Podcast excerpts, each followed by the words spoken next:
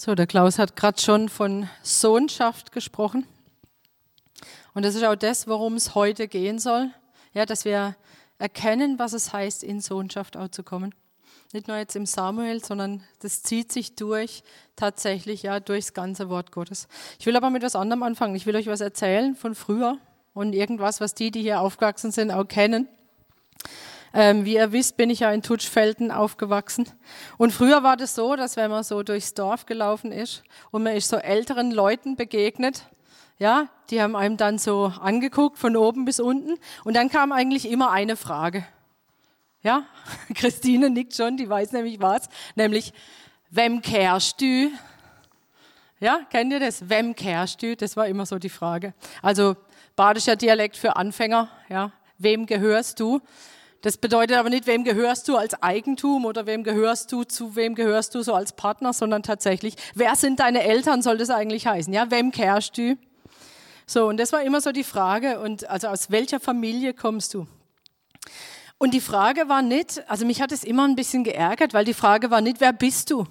Ja, oh, das hat mich voll, das hat mich richtig geärgert. Nicht, wer bist du? Und man hat dann seinen Namen gesagt, sondern die richtige Antwort von mir hat dann nicht gelautet irgendwie Caroline, sondern die richtige Antwort lautete, ich bin's Mittler vom Esterle Fritz.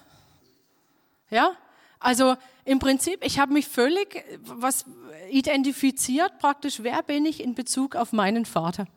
Das war so das, was mich, was äh, meine Identität im Prinzip für die anderen war. Und dann das Interessante war als noch da so hinterher, ah ja, mh, ja, so im Sinn von, da kommst du her, dann weiß ich, wie du bist oder wer du bist. Das fand ich sehr interessant, so gerade im Nachhinein. Wie gesagt, mich hat es eigentlich immer gestört.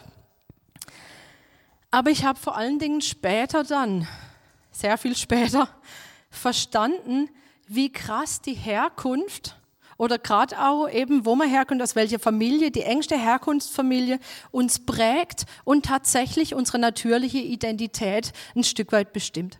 Ja, das ist tatsächlich so.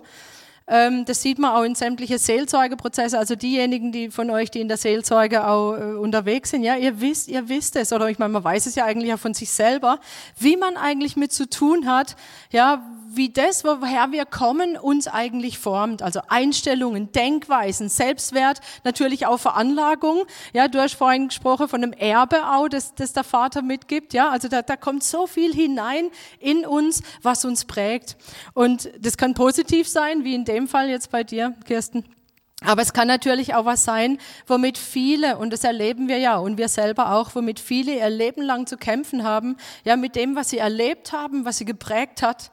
Ähm, viele versuchen das irgendwie abzuschütteln, davon loszukommen und manchen will es aber irgendwie gar nicht gelingen. Sie werden darüber identifiziert, festgeschrieben, festgelegt über das, wo sie herkommen. Sie legen sich selber fest. Ist ja nicht immer so, dass es nur die anderen sind, die was über einem aussprechen, sondern man übernimmt ja auch Dinge, die zum Beispiel unsere Eltern uns gesagt haben über uns. Ja, und das alles prägt unsere natürliche Identität. Und es sind insbesondere die Väter übrigens, und das sagen viele Psychologen auch, feldliche Psychologen, dass es insbesondere die Väter sind, die auch Identität formen ja, in den Kindern. Aber was noch viel krasser ist und was noch dazu kommt zu dieser Identität von der Herkunftsfamilie, ist die, die eigentliche oder die ursprüngliche geistliche Herkunft als natürliche Menschen. Das heißt, die geistliche Familie ist das noch das viel größere Problem. Warum? Was ist unser Ausgangspunkt? Es ist nicht nur so, dass wir den Vater, Gott, unseren Vater nicht kennen von Natur aus und wir sind auch nicht seine Kinder. Ja, das kann der Papst hundertmal sagen, dass wir alle, alle Kinder Gottes sind. Nein, sind wir von Natur aus nicht. Wir sind nicht Kinder Gottes. Es ist sogar noch viel schlimmer. Wir sind nicht nur nicht Kinder Gottes, sondern wir sind Kinder des Teufels ob es einem passt oder nicht. Ja, wie, kann, wie kannst du das sagen? Kinder des Teufels? Hey, das sage nicht ich. Wisst ihr, wer das gesagt hat? Jesus hat es gesagt. Jesus hat zu den Schriftgelehrten, mit den Schriftgelehrten gesprochen und hat gesagt, wisst ihr was? Ihr seid, ihr seid Kinder des Teufels, ob ihr es wisst oder nicht. Sie haben sich was eingebildet auf ihre Herkunft und Jesus sagt es zu ihnen. Jetzt könnt ihr sagen, okay, das waren die Schriftgelehrten, die waren ja sowieso ja so drauf. Nein, im Prinzip betrifft es jeden natürlichen Menschen, dass er zunächst einmal Kind des Teufels ist. Das heißt, wir kommen geistlich gesehen aus der absoluten Horrorfamilie. Ja? Also es geht nicht nur um die natürliche Herkunftsfamilie, sondern absolut krasse Familie, in die wir hineingeboren sind, unter die Welt versklavt, in Knechtschaft hineingezogen und hineingeboren mit einer fürchterlichen Natur nämlich von Grund aus verdorben und schlecht. Und wenn jetzt jemand heute zuhört und denkt, ja, nee, also Kind des Teufels und, und, und so, ja, das jetzt, das jetzt auch nicht. Aber ich sag dir eins, wenn du nicht Kind Gottes bist, dann bist du ein Kind des Teufels. Es gibt keinen neutralen Boden, es gibt nichts dazwischen. Es gibt nichts dazwischen. Aber es gibt eine gute Nachricht dafür. Es gibt die gute Nachricht, dass Gott der Vater im Himmel seinen Sohn Jesus auf die Erde gesandt hat, nämlich mit einem Ziel, und das haben wir heute schon gehört, nämlich uns mit dem Vater zu versöhnen. Ja, das haben wir ganz am Anfang gehört dass das sein Ziel war. Vorher, wir sehen im Alten Testament, war Gott immer der Allmächtige, der Schöpfer, der Herr, Voller Ehrfurcht wurde er angebetet, aber er erscheint nicht als der Vater. Und als Jesus kommt, es war Jesu Anliegen und wir sehen das komplett durch das Neue Testament, wie Jesus immer wieder auf den Vater hinweist. Allein wenn ihr die Bergpredigt anschaut, wie er immer wieder auf den Vater hingewiesen hat. Und natürlich wissen wir später, dass er, dass er immer sagt, ja, ihr seht, ihr seht in mir den Vater. Jesus sagt von sich, ich bin der Weg, die Wahrheit und das Leben. Und da haben wir, glaube ich, eine Folie dazu. Ich weiß nicht, können wir die, können wir die Bibelverse anbeamen? Ja? Dieser ganz bekannte Vers, der übrigens auch Leitvers für unsere Gemeinde ist. Ich bin der Weg und die Wahrheit und das Leben. Niemand kommt zum Vater als nur durch mich. Also Jesus macht hier seinen allein äh, Alleinanspruch ähm, äh, macht er hier deutlich, aber er weist eigentlich nicht auf sich selber hin, sondern er sagt, es geht nicht um mich, ich bin der Weg. Ein Weg geht es darum, dass der Weg irgendwo hinführt und dieser Weg, er führt zum Vater. Das heißt, Jesus weist immer wieder auf, auf den Vater hin und er sagt auch zu Philippus, ja, der sagen will, zeig uns den Vater. Er sagt, wenn du mich gesehen hast, hast du den Vater gesehen. Das heißt, Jesus ist der, in dem tatsächlich dieser unsichtbare Gott sichtbar wird. Und Jesus kam uns, um uns mit unserem himmlischen Vater zu versöhnen. Ein Vater, der so viel besser, herrlicher, ja, das kann man überhaupt nicht beschreiben, sonst noch was ist, als jeder beste, vorbildliche Vater, leibliche Vater es jemals sein könnte. Er ist der Vater aller Vaterschaft. Das heißt, er kam nicht nur, um uns mit ihm zu versöhnen, im Sinn von, dass man jetzt so als Freunde versöhnt ist, sondern er kam, um uns in diese Familie hineinzubringen, um uns herauszuholen aus dieser Horrorfamilie und hineinzubringen in unsere eigentliche Bestimmung, nämlich Söhne des Vaters zu sein. Ein neues Leben, gezeugt und geboren vom Himmel her, mit dem neuen Wesen, einer neuen Identität im Ebenbild des Vaters. Das ist, die, das ist das eigentliche Ziel. Und wir haben letzte Woche, am letzten Sonntag gehört, wie Gott es sich von Anfang an gedacht hat. Ja, das hat der Rainer erklärt in einer dichten, starken Botschaft, nämlich, dass der Mensch ja in seine Bestimmung gebracht werden soll als geliebte Kinder, an deren Gemeinschaft sich der Vater freut. Und er hat, er hat ja, uns, uns erzählt, wie die Menschen versagt haben, sich gegen Gottes Plan aufgelehnt haben und wie Gott in und durch Jesus einen Weg gemacht hat, uns mit, mit dem Vater zu versöhnen, der Zugang zur Vater in Jesus Christus durch den Geist. Und wir haben auch gehört, wie Gott und Christus, wie Gott uns in Christus eine neue Identität geschenkt hat. Und mit dieser Identität so, so viele Zusagen. Wir haben vieles gehört letzte Woche, ja, die für uns gelten. Zusagen, in Christus bin ich. Und ich hoffe, ihr habt euch diese Zusagen rauskopiert. Habt ihr? Ja, am besten ladet er sich, also in den Teams wurden die hereingestellt, in den Teams-Chat, ladet sie euch runter, kopiert sie euch aufs Handy oder sonst was und lest es jeden Tag, wer ihr seid. Macht euch das klar, immer und immer wieder. Nehmt sie, proklamiert sie, glaubt sie. Sie müssen natürlich geglaubt werden. Ja, das ist nämlich das, was wir in Christus tatsächlich sind das ist nicht irgendwie nur positives Denken, sondern das sind Gottes Aussagen darüber, wer wir in Christus sind. Und ich möchte heute eigentlich nochmal in die gleiche Kerbe schlagen. Ja, es geht auch weiter um Identität. Vielleicht mit einer leicht veränderten Betonung. Und dazu lesen wir mal Galater 4, wenn ihr Bibel habt, vor euch liegen habt. Also ich werde es auch hier in der Schlachterübersetzung ähm, auf den Beamer, haben wir es hier auf dem Beamer, aber ihr könnt es auch gerne in eurer Übersetzung lesen. Und ich lese mal aus Galater 4, 1 bis 5.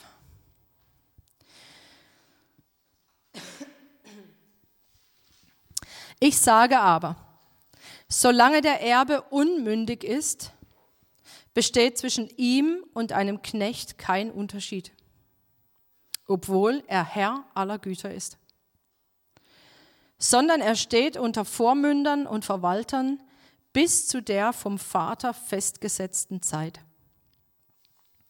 Ebenso waren auch wir, als wir noch unmündig waren, den Grundsätzen der Welt als Knechte unterworfen.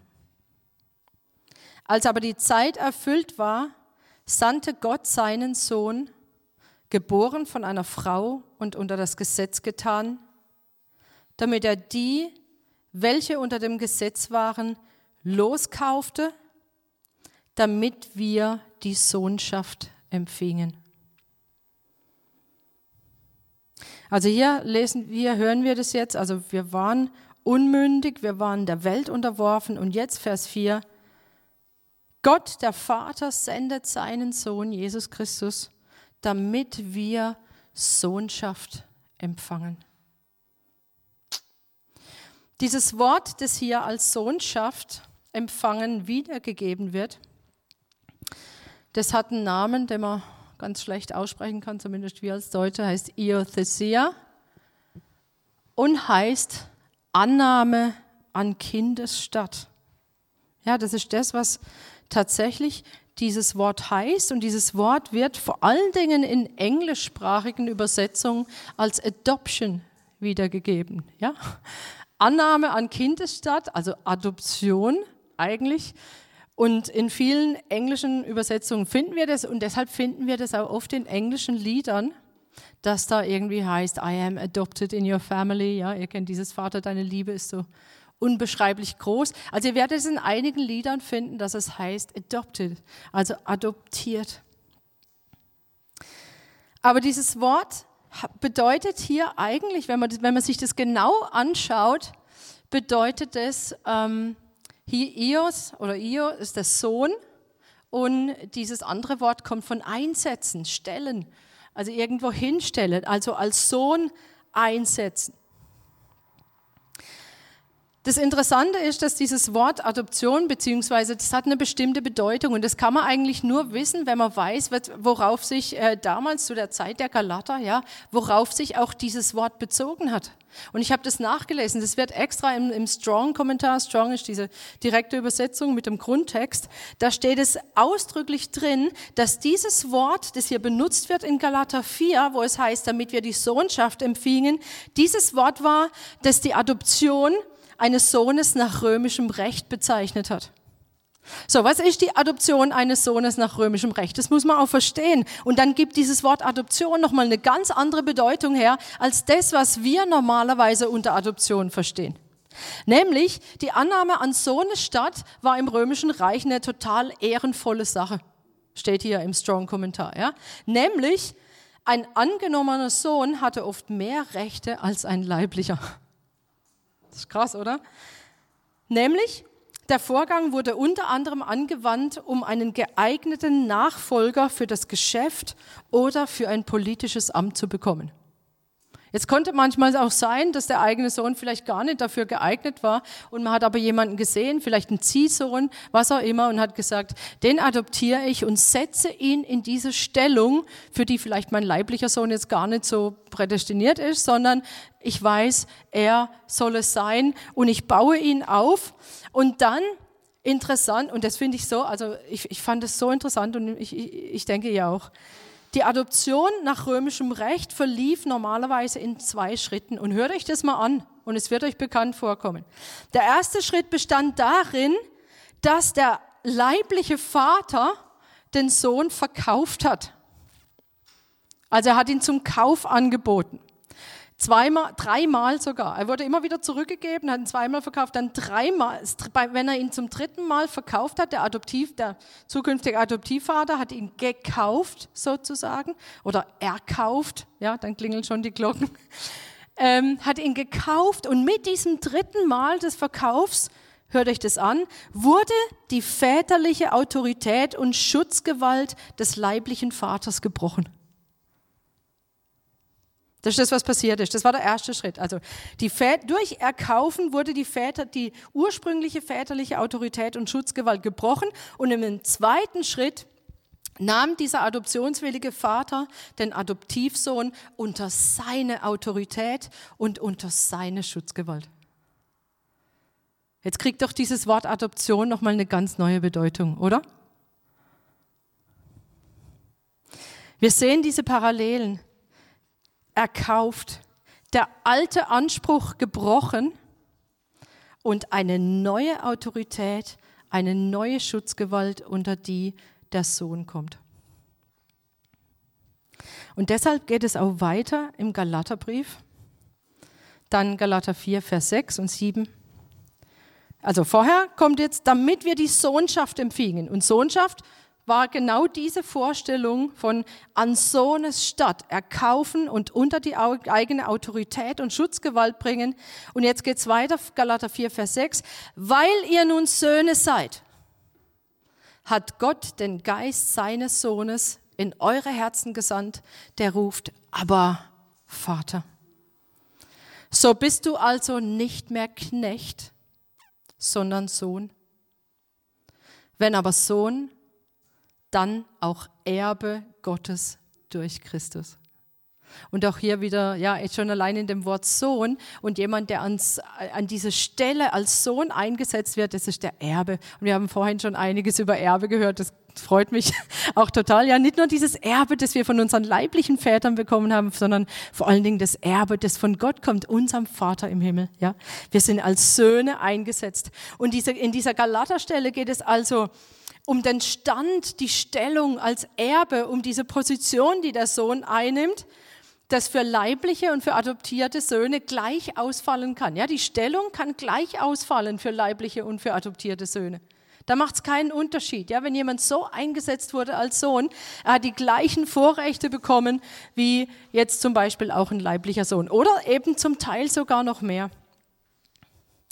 Und hier weist auch dieser Strong-Kommentar ausdrücklich darauf hin, dass das Wort nicht mit Adoption in unserem Sinne verwechselt werden darf, wo wir sagen, jemand wird als Kind angenommen, sondern es ist eben mehr. Es geht hier um die Verantwortung, gerade auch eines erwachsenen Sohnes, ähm, im Unterschied zur Stellung von einem unreifen oder von einem, von einem unreifen Sohn, ähm, der tatsächlich damals sklavenähnlich war. Das lesen wir nämlich vorher im Galater, ja, dass ein unmündiger Sohn eigentlich genauso war wie ein Sklave selbst wenn es der leibliche war. Das heißt, diese, diese Einsetzung als Sohn bedeutet nochmal so viel mehr, nämlich man könnte es eigentlich übersetzen mit Sohnesstellung, ja, in Sohnesstellung gebracht.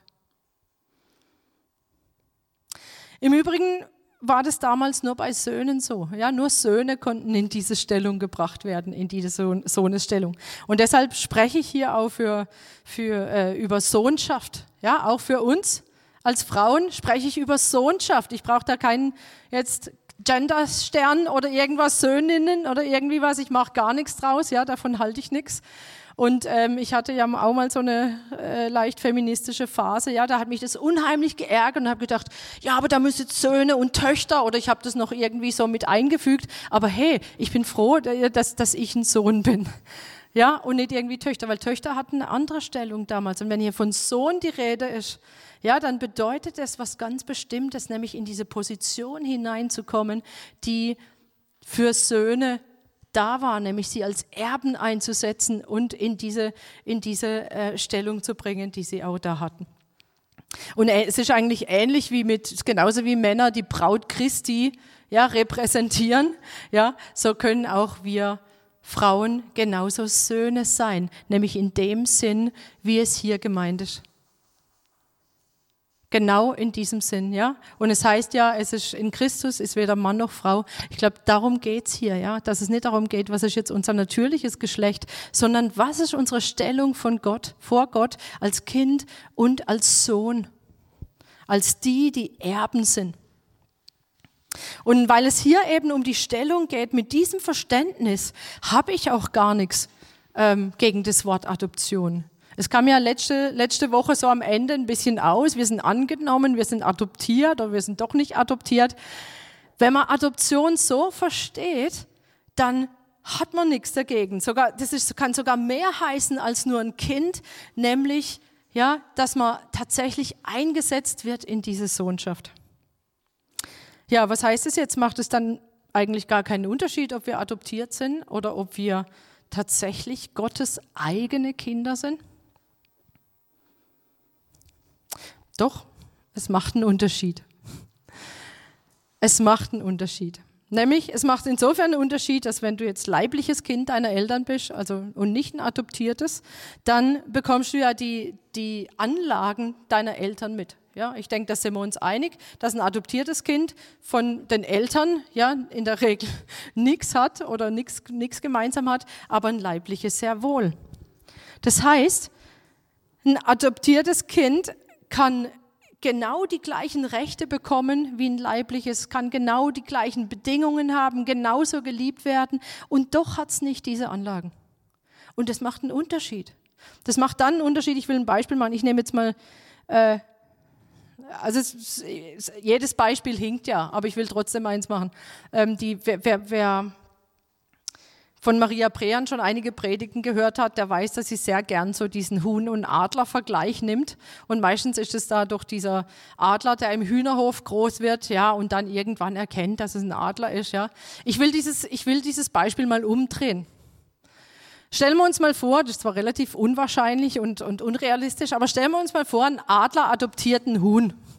Könnt ihr euch das vorstellen? Adler adoptiert einen Huhn, nimmt dieses Huhn, bringt es in sein Nest, ja, mit seinen großen Greif, wie auch immer das heißt, mein Bio nicht so der Chef. So, nimmt dieses Huhn und setzt es in sein Nest und so weiter und ähm, adoptiert es also und es wächst zusammen mit den Adlern auf. Und dann kommt die Zeit, da soll jetzt, sollen die, die kleinen Adler da das Nest verlassen. Und ihr wisst, wie das der Adler macht, total faszinierend. So viel, zu so viel hat es dann gereicht noch. Also es schmeißt die Jungen aus dem Nest ja, und die freier fallen nach unten, ja, und der Adler fliegt darunter und fängt sie auf und das macht er wieder und wieder, bis irgendwann mal die Adler merken, oh, ich kann ja fliegen, ja, und sie, sie stellen das fest und so lange macht es der Adler. So, jetzt stellt euch mal vor, der Adler macht es mit dem Huhn. Könnt ihr euch vorstellen, oder? Was passiert da? Also er behandelt dieses Huhn genau gleich wie die anderen auch. Er liebt es gleich. Er fliegt runter, fängt es auf mit seinen Flügeln. Das Huhn, freier Fall, freier Fall, freier Fall. Wahrscheinlich flattert es ein bisschen wild rum, aber ja, das Huhn äh, jedes Mal und weiter und weiter und weiter. Ja, ihr versteht, worum es mir geht. Das Huhn, das Huhn, das wird nicht segeln wie die Adler, das wird nicht fliegen wie die Adler. Obwohl es adoptiert ist, obwohl es ja, genau die gleiche Behandlung bekommt, die gleiche Liebe und alles andere. Das können wir jetzt auch auf Menschen übertragen, ja klar. Warum? Weil, weil ganz andere Anlagen da sind. Weil das, weil das Huhn gar nicht die Fähigkeit hat, so zu fliegen wie ein Adler. Das ist die eine Sache. Das heißt, wir, du hast, wenn du lediglich adoptiert bist, du hast nicht die gleiche Anlage wie, wie dein Vater, dein neuer Vater. Also insofern macht es einen Unterschied. Es macht einen zweiten Unterschied, nämlich was die Legitimität oder das Selbstverständnis angeht, macht auch einen Unterschied. So viele adoptierte Kinder haben Zweifel über ihre Identität. Wir haben vorhin schon gesagt, gerade der Vater hat eine sehr starke ähm, Rolle dabei, Identität zu, zu bilden. Und bei allem, wo, wo auch adoptierte Kinder dankbar sind gegenüber ihren neuen Eltern, die sie wirklich lieben, die ihnen geben, was sie brauchen, ja, und, und, und sie diese Liebe auch tatsächlich empfangen, kann trotzdem sein, dass es nicht reicht, um eine gesunde Identität zu entwickeln. Ich habe das selber erlebt von, von einer Bekannten, die hat ein Kind adoptiert, sie konnte selber keine Kinder bekommen, hat einen Sohn adoptiert, der von seiner Mutter weggegeben wurde Und sie hat ihn wirklich verwöhnt, sie hat ihn geliebt, sie hat alles für ihn getan. Und trotzdem, dieser Junge, er hat in der Pubertät dann Depressionen bekommen. Depressionen darüber, dass er von seiner eigenen Mutter abgelehnt wurde. Depressionen darüber, dass er eigentlich gar nicht wusste, wer er ist. Diese Geschichte ist sehr schlecht ausgegangen. Er hat sich am Schluss das Leben genommen. Das muss nicht immer so ausgehen. Aber was, wo sich die Psychologen einig sind, ist, dass adoptierte Kinder sehr viel schwerer haben, eine, eine, stabile Identität zu entwickeln als andere Kinder, weil dieses Wissen um die eigene Herkunft so einen starken Einfluss hat auf die Identitätsbildung. Es macht also einen Unterschied. Es macht einen Unterschied, ob man adoptiert ist oder leiblich. Was heißt es für uns? Ja? Wie ist es, wenn du Gottes Kind bist? Wie ist das Selbstverständnis von deiner Sohnschaft? Und Gott lässt in seinem Wort keinen Zweifel daran. Und das haben wir ja letzte Woche auch schon angesprochen, dass wir nicht nur angenommen sind, also nicht nur adoptiert, sondern von ihm selbst hervorgebracht wurden. Von ihm selber. Wir wissen, dass Jesus durch den Heiligen Geist vom Vater hervorgebracht wurde. Jesus war ja schon immer, ja, also nicht im Sinn von, er wurde da erst hervorgebracht, aber wie er als Mensch auf diese Erde kam, wissen wir, sagt das Wort Gottes, dass er durch den Heiligen Geist gezeugt wurde. Ja, ihr kennt diese berühmte Hebräerstelle und nicht nur die, es steht mehrfach in der Bibel, ja, wo es heißt, dass der Vater zum Sohn gesagt hat, du bist mein Sohn, heute habe ich dich gezeugt. Hebräer 1, Vers 5. Ja, heute habe ich dich gezeugt. Und dieses Wort für Zeugen ist auch das Wort für Zeugen, wenn es heißt, und ähm, ähm, Abraham zeugte Isaac oder so. Also es ist dieses ganz normale Wort, wo das auch benutzt wird im Natürlichen, im Biologischen. Ja, wird hier gesagt, das ist das, was der Vater sagt, du bist mein Sohn, heute habe ich dich gezeugt. Ich werde sein Vater sein und er wird mein Sohn sein. Und dieses gleiche Wort wird auch verwendet, interessanterweise, wenn es darum geht, dass jemand ins Reich Gottes kommt. Und ihr kennt diese Stelle, die haben wir auch letzte Woche gehabt. Johannes 3, Nico, ähm, der Nikodemus kommt zu Jesus und er fragt, ähm, er fragt, wie kann jemand praktisch ins Reich Gottes kommen? Und Jesus sagt, wahrlich, wahrlich, ich sage dir, wenn jemand nicht aus Wasser und Geist geboren wird, so kann er nicht in das Reich Gottes eingehen. Was aus dem Fleisch geboren ist, das ist Fleisch, und was aus dem Geist geboren ist, das ist Geist. Wundere dich nicht, dass ich dir gesagt habe, ihr müsst von neuem geboren werden. Das ist das gleiche Wort, wie es heißt, wo es heißt, heute habe ich dich gezeugt. Und am Anfang hat mich das verwirrt und dann habe ich gemerkt, Moment mal, dieses Wort ja, das genau, das, kommt, ich meine, das kennen wir auch, kommt auch von, von, von Gen. Ja, da kommt auch das Wort Gen her. Das bedeutet sowohl gezeugt als auch geboren, weil es diesen, diesen natürlichen Prozess beschreibt. Eigentlich heißt es Nachkommen machen ja, wenn man es genau will, ja. Das heißt, geboren und gezeugt, das ist das gleiche Wort. Das heißt, wir könnten jetzt überall hier, diese bekannte Stelle, was heißt geboren oder wiedergeboren, könnten wir überall gezeugt einsetzen. Wir könnten sagen, ja, wenn jemand nicht aus Wasser und Geist gezeugt wird, so kann er nicht eingehen. Was aus dem Fleisch gezeugt ist, ist Fleisch. Was aus dem Geist gezeugt ist, das ist Geist. Ihr müsst von neuem gezeugt werden. Das gleiche Wort. Im Übrigen heißt hier, wenn jemand nicht aus Wasser und Geist geboren wird, aber ich glaube, ich habe es auch an, an der Stelle schon gesagt, dieses aus Wasser geboren bedeutet natür auf natürliche Weise geboren werden. Das bedeutet nicht irgendwie die Taufe oder sowas, wie es manchmal interpretiert wird. Das bedeutet lediglich, wenn jemand nicht natürlich geboren wird und dann aber auch noch geistlich geboren wird, dann kann er das Reich Gottes nicht sehen.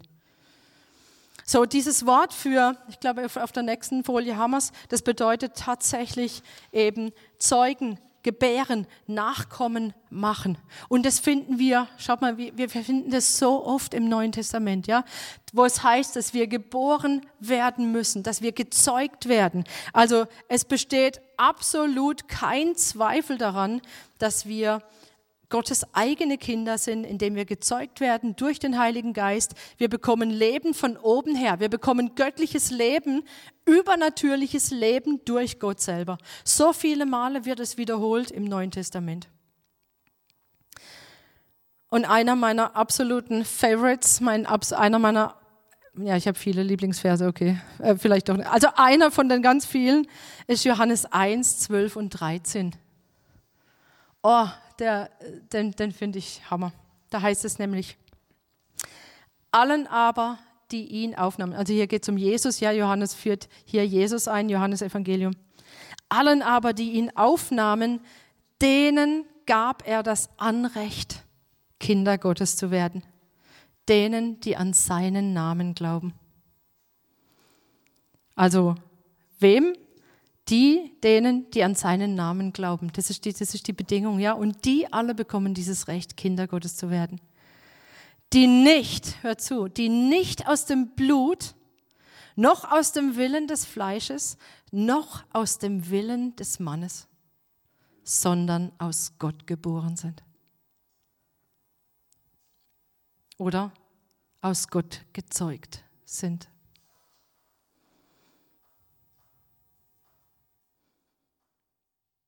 Wie kann einer von uns da noch in irgendeiner Weise Ablehnung, von Ablehnung des Lebens schwer machen lassen? Ja, wenn das das ist, was Gott über uns aussagt.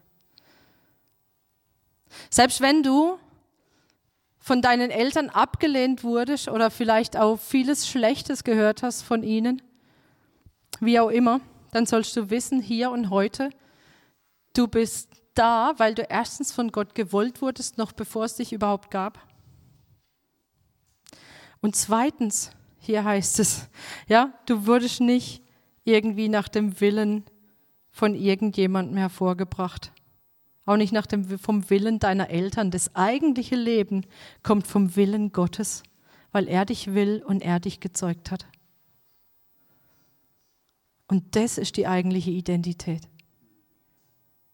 Und wenn wir das verstehen, und ich, ich bete wirklich, dass der Heilige Geist jedem das aufschließt, was da eigentlich steht, hey, Gott hat mir das Recht gegeben, sein Kind zu sein und nicht nur das Recht gegeben und mich irgendwie dazugefügt, sondern er selber hat mich gewollt, er hat mich gezeugt und er hat mich in seine Familie hineingebracht und das ist echt.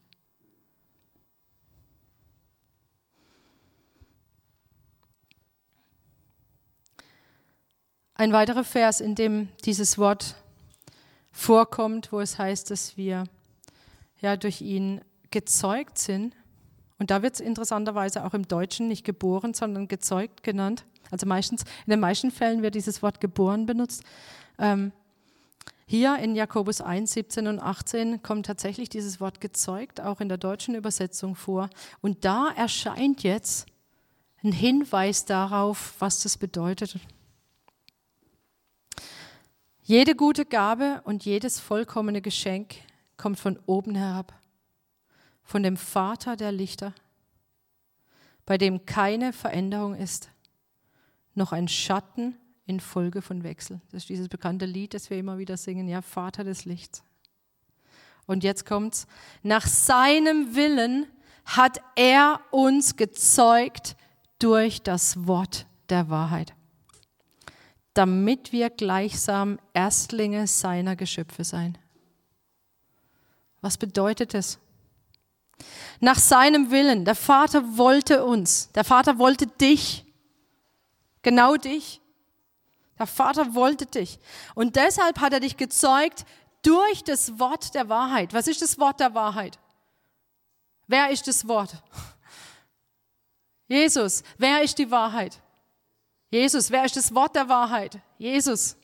Und deshalb können wir diese ganzen Aussagen treffen, die wir letzte Woche gehört haben. In Christus sind wir. Durch Christus sind wir nämlich das, was wir sind. In Christus wurden wir gezeugt durch den Heiligen Geist. Durch das, was er am Kreuz getan hat, konnten wir überhaupt gezeugt werden. In Christus. So dieses Wort der Wahrheit, von dem hier die Rede ist, das ist Jesus. Er hat uns gezeugt durch Jesus, damit wir gleichsam Erstlinge seiner Geschöpfe sein. Gleichsam. Genauso wie Jesus auch. Nämlich Erstlinge Erstlinge wurde die Frucht genannt, die daraus hervorkam. Ja, die Erstlinge einer, einer Ernte, das war die erste Frucht, die hervorkommt, nämlich seiner Geschöpfe, beziehungsweise eigentlich heißt es hier auch im, im, im Grundtext einer neuen Schöpfung. Das heißt, wir werden hervorgebracht als neue Schöpfung. Eine neue Schöpfung. Und da kommt jetzt schon das drin vor, dass wir eben nicht nur einfach dazugetan werden zu dieser Familie, sondern dass wir eine neue Natur bekommen haben. Ich meine, das lesen wir ja auch im Neuen Testament, ja, wo es heißt, wir sind eine neue Kreatur. Und manchmal meint man so, ja, wir sind jetzt einfach nur neu gemacht, aber wir wurden nicht einfach neu gemacht, wir wurden gezeugt in dieser neuen Schöpfung mit den Anlagen unseres neuen Vaters. Wir haben die Anlagen, die Gott uns hineingezeugt hat, die haben wir jetzt, ja. Das ist wie wenn das, das Huhn plötzlich die Gene, ja, sich neu, neu gezeugt, das Huhn wird neu gezeugt und wird als Adler gezeugt. Ja, da haben wir dieses Beispiel und plötzlich kann es fliegen. Warum? Weil es diese neue Natur bekommen hat, nämlich die Natur eines Adlers. Also ich weiß, der Vergleich hinkt, aber ich will einfach, dass wir verstehen, was das bedeutet. Ja? Wenn wir die neue Natur von Gott her bekommen, dann sind doch ganz andere Dinge möglich. Plötzlich. Dinge, die wir vorher nicht tun konnten. Und deshalb ist auch der erste Johannesbrief voll davon. Der hat mich früher auch immer so ein bisschen, ähm, ja, nicht gestört, aber, aber es hat mich immer so ein bisschen ähm, aufgestachelt, wo es heißt dann, ihr kennt vielleicht diese bekannte Stelle, 1. Johannes äh, das ist, glaube ich, eins. Jetzt habe ich es mir nicht aufgeschrieben. 1. Johannes 1, Vers, ähm, ich glaube 1, nee, 1, Kapitel 1, Vers 8. Wer die Sünde tut, der ist aus dem Teufel. Ist es die Stelle, Manfred? Ist es Kapitel 1?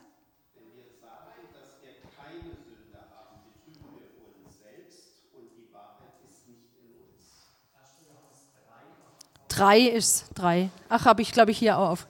Ach ja, da habe ich es ja. Entschuldigung, ja, 1. Johannes 3, Entschuldigung. Wer die Sünde tut, der ist aus dem Teufel. Denn der Teufel sündigt von Anfang an. Nochmal zum Anfang zurück, Kinder des Teufels. Ja, das ist eigentlich genau das, was er hier auch nochmal sagt. Ja? Wer die Sünde tut, der ist aus dem Teufel, denn der Teufel sündigt von Anfang an. Und jetzt kommt es aber. Dazu ist der Sohn Gottes erschienen, dass er die Werke des Teufels zerstöre.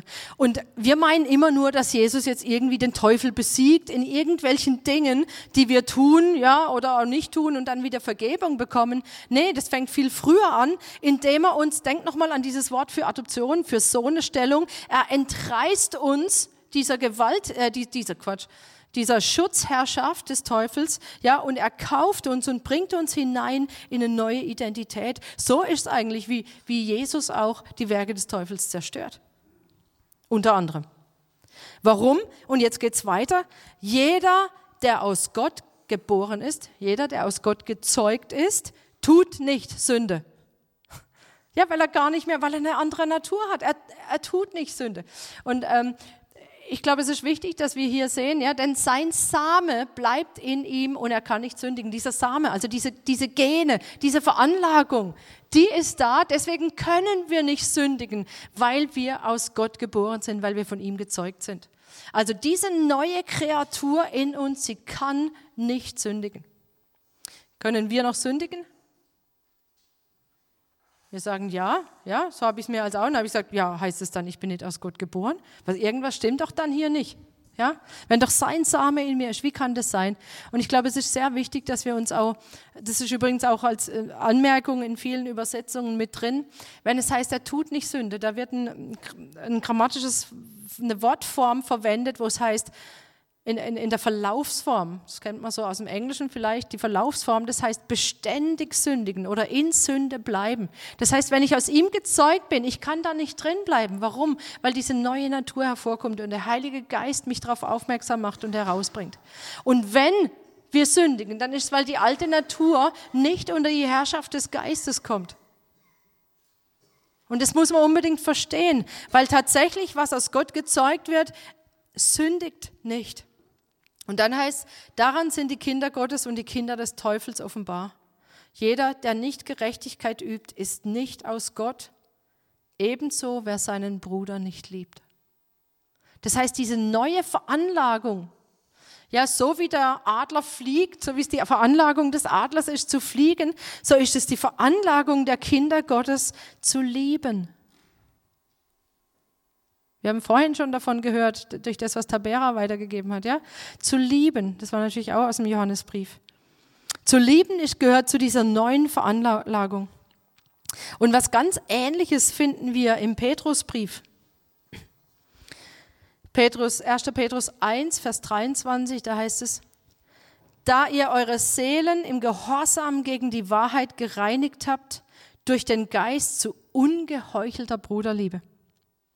So liebt einander beharrlich aus reinem Herzen.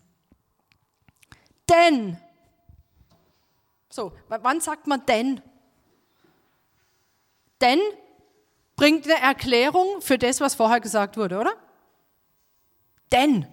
Also, jetzt müssen wir schnell nochmal gucken. Denn, okay, um was geht es nochmal? Ah, ungeheuchelte Bruderliebe. Ja? Also, liebt einander beharrlich und aus reinem Herzen, denn, jetzt kommt die Erklärung, warum wir das können.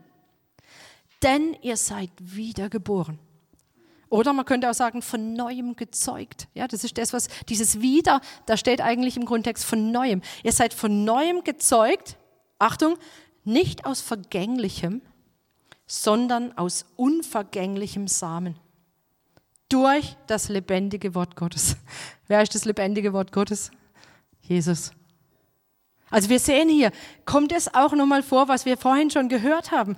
Ähm, wir sind geboren nicht aus Vergänglichem, also nicht nur von unseren Eltern, sondern wir sind gezeugt auf übernatürliche Art und Weise mit einer neuen Natur, die lieben kann und zwar ungeheuchelt lieben kann. Das könnten wir von uns aus gar nicht. Das könnten wir natürlich gar nicht. Aber weil wir von unserem Vater im Himmel gezeugt wurden in Christus, deshalb können wir das. Das ist unsere neue Natur. Das heißt, hier heißt es, was es auch heißt, dieses, wir sind nicht aus unvergänglichem Samen, heißt, dass wir nicht gezeugt sind in Fleisch und Blut. Deswegen äh, würde ich auch nicht sagen, wir sind Gottes leibliche Kinder. Wir sind nicht seine leiblichen Kinder, weil leiblich sich oft halt auf unseren Körper bezieht, ja, auf Fleisch und Blut. Insofern, ich, so sehr ich dieses Lied ähm, No Longer Slaves, ja, ihr kennt es alle, eigentlich mag, grundsätzlich die meisten, aber eine Zeile, die hat mich von Anfang an gestört.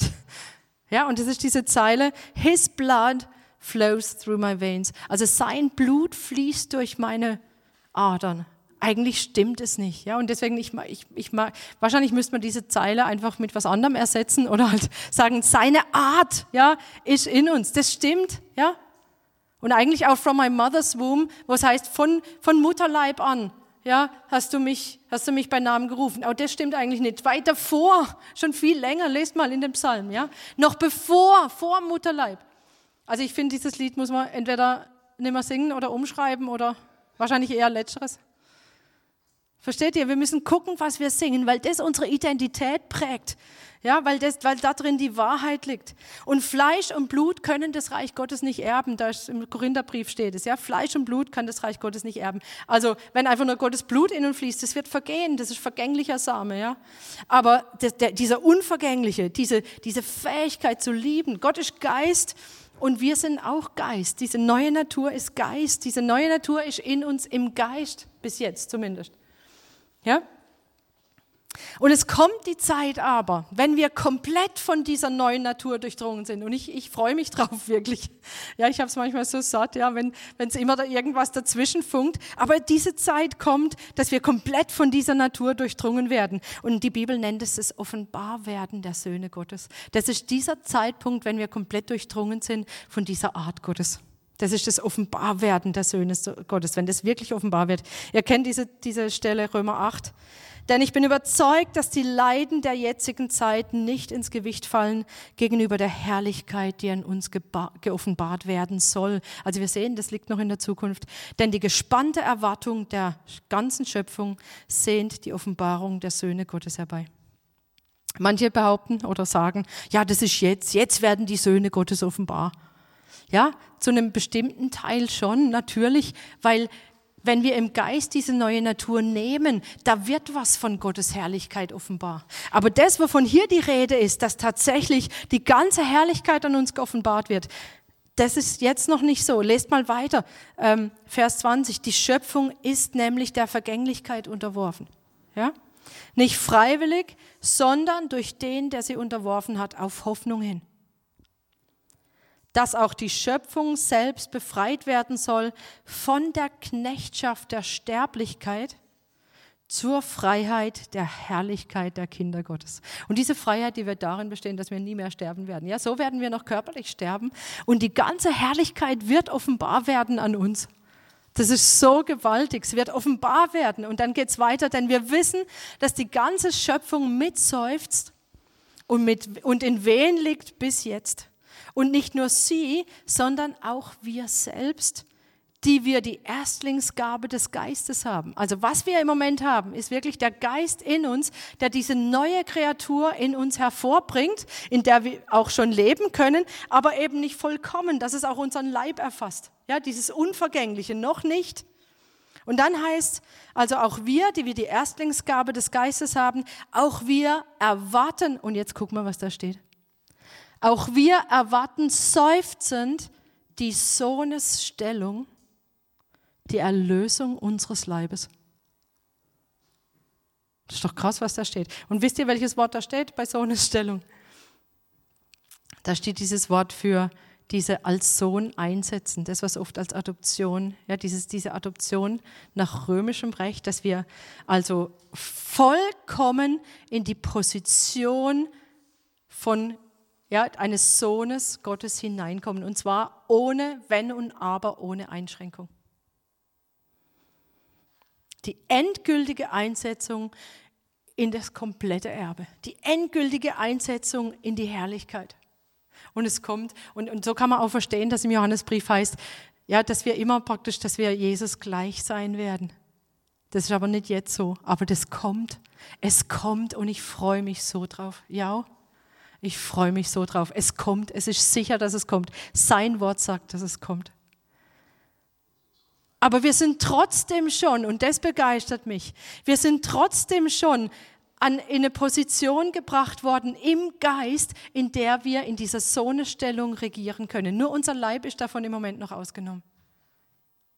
Das heißt, die Tatsache, dass wir eine Neuschöpfung sind, auch wenn es nur in Anführungsstrichen im Geist ist, das hat so krasse Auswirkungen auf unser Leben jetzt. Ja, das kann, wenn, wenn wir wenn wir diesem Geist Raum geben und wenn wir, wenn wir den Rest unter unsere Seele unter diese Herrschaft stellen, dann hat das krasse Auswirkungen, auch jetzt schon. Nochmal, erinnert ihr euch, diese Art von in Sohnesstellung bringen bedeutet, erkauft zu sein und unter die eigene Schutzgewalt gestellt. Und genau das ist es doch, was auch diese Kolosserstelle ja heißt, wo es heißt, wir sind aus dem Machtbereich des Teufels herausgenommen und versetzt in das Reich des Sohnes seiner Liebe.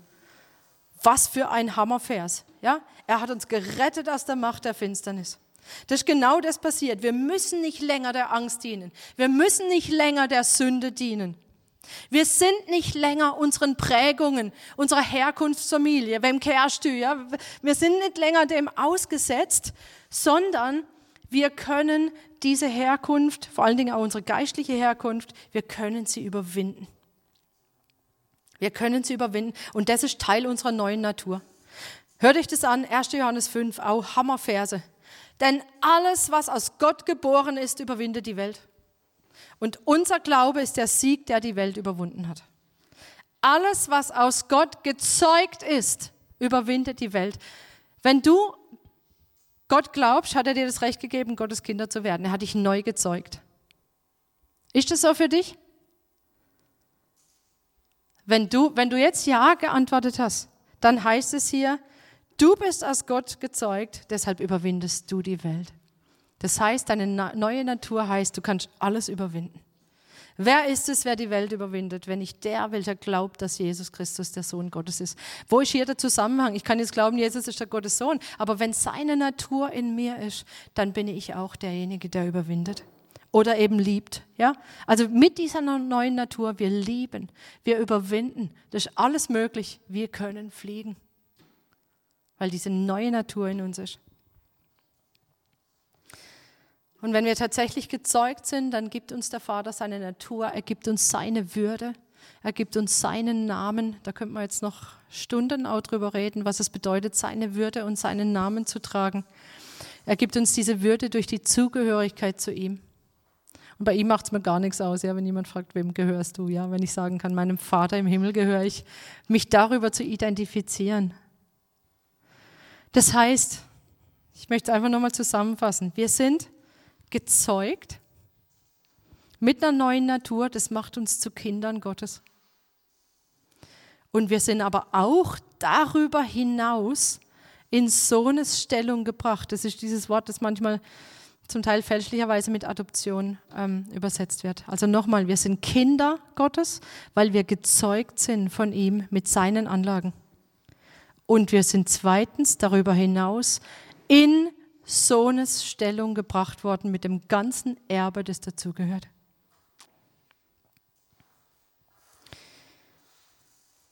Was für eine Würde die uns der Vater gibt. Ja? Also was für ein Selbstbild das eigentlich jeder von uns haben kann. Ja, ich bin von diesem Vater gezeugt, ich bin ein Kind, ich bin in Position gebracht worden von unserem Vater im Himmel. Oh, ich bete, dass der Heilige Geist uns das klar macht. Eigentlich müsstet ihr platzen, ja, vor Freude, wenn ihr, ja, wenn wir wirklich verstehen, was das bedeutet. Und dabei geht es noch nicht mal darum, das ist mir jetzt einfach noch wichtig zu sagen. Es geht ja gar nicht darum, dass wir jetzt diesen Selbstwert haben und sagen, oh, ja, ich bin's und jetzt habe ich endlich jemand, der mir Identität gibt. Es geht ja nicht als Hauptziel um unsere Identität. So Hauptsache, wir wissen, wer wir sind und jetzt können wir oh, ja, loslegen. Das ist ja nicht das Hauptziel, sondern das Hauptziel bleibt nach wie vor Gottes Ehre, sein Reich, das, was Gott will und damit auch, dass seine, dass seine Bestimmungen, seine, seine, seine Pläne zum Ziel kommen. Und das geht eben nur, wenn wir wissen, wer wir sind. Ja, da ist der Zusammenhang. Ja, Gott möchte, dass wir wissen, wer wir sind, dass wir diese Identität ergreifen, damit er mit uns diese Dinge tun kann, die er tun möchte, und er daraus, daraus wieder zu seinem Ziel kommt, das zu tun, was er eigentlich tun möchte. Und deshalb, Leute, es lohnt sich wirklich, diese, ja, diese Identität zu ergreifen, um unserer selbst willen, aber noch mehr um Gottes Willen, weil es um ihn geht, um seine Ehre. So ergreif diese Identität als Kind, gezeugt mit einer neuen Natur, aber auch als Sohn eingesetzt in das Erbe. Wem gehörst du?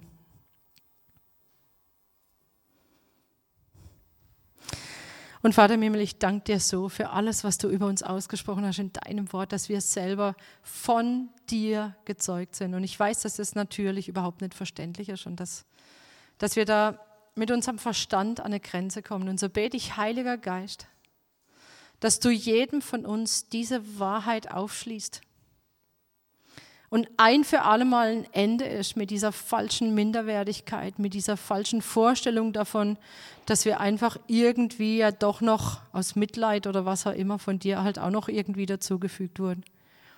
Sondern du hast uns gewollt, noch vor Mutterleib an, bevor die Welt begann.